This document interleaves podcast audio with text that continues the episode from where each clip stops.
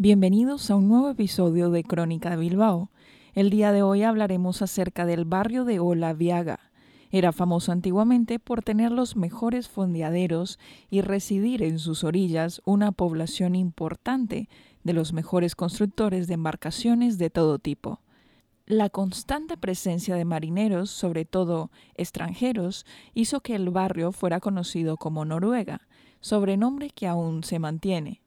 Dada la dificultad para llegar a los muelles de Bilbao, muchos barcos atracaban en Olaviaga para descargar allí parte o toda su mercancía. Se trataba de un barrio de marcado carácter marítimo, cuyos habitantes se dedicaban preferentemente a tareas relacionadas con la navegación, reparación y construcción de embarcaciones, carga y descarga de buques y transporte de mercancías en gabarras. Olaviaga también tuvo una ermita dedicada a San Nicolás, y en sus terrenos se ubicaba la torre de los Hacha de Abando. En 1753 llegó el ingeniero coronel de los ejércitos reales, José Crane, para realizar el encauzamiento del muelle y de la zona comprendida entre Desierto y Portugalete. Las últimas obras de rehabilitación y mejoras llevadas a cabo han dotado al barrio de mejores accesos, una nueva imagen y nuevos vecinos, aunque todavía queda mucho por hacer. Mirando un poco hacia el pasado, encontramos que el barrio de Olaviaga se localiza en el frente de la ría que da continuidad a Bando Ibarra. La adversa topografía ha puesto límites a su configuración y desarrollo urbano. El monte Arraiz penetra en forma de cuña hasta la ribera misma de la ría. De ahí que la trama urbana haya debido adaptarse al escaso suelo disponible. No obstante, acumula toda una cultura marítima y portuaria, que constituye su principal rasgo de identidad. Hasta el despegue industrial del último cuarto del siglo, Bilbao es una ciudad portuaria y mercantil, con problemas de espacio y de navegabilidad en la ría.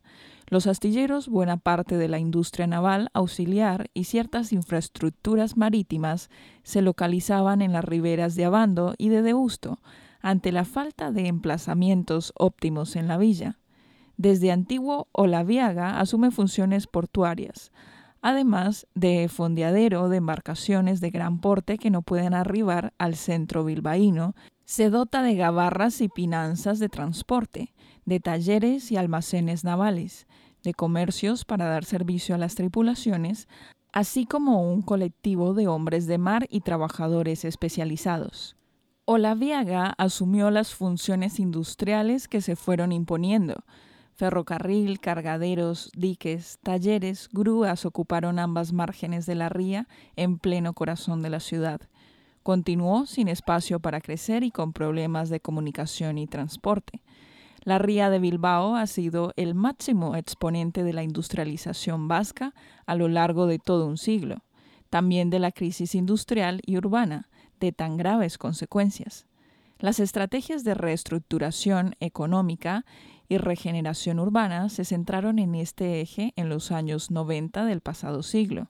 Se han expulsado los usos industriales y portuarios en el frente de la ría de Abando Ibarra y Olaviaga, que han reorientado sus funciones, ahora fundamentalmente residenciales y terciarias, tras el cese de actividad del astillero Euskalduna y la demolición de ruinas industriales han ocupado esos suelos, el Palacio Euskalduna y el Museo Marítimo Ría de Bilbao, que ha conservado la grúa Carola, los diques y la casa de bombas de la antigua factoría naval, y un nuevo puente, el de Euskalduna, comunica entonces ambas márgenes en este sector.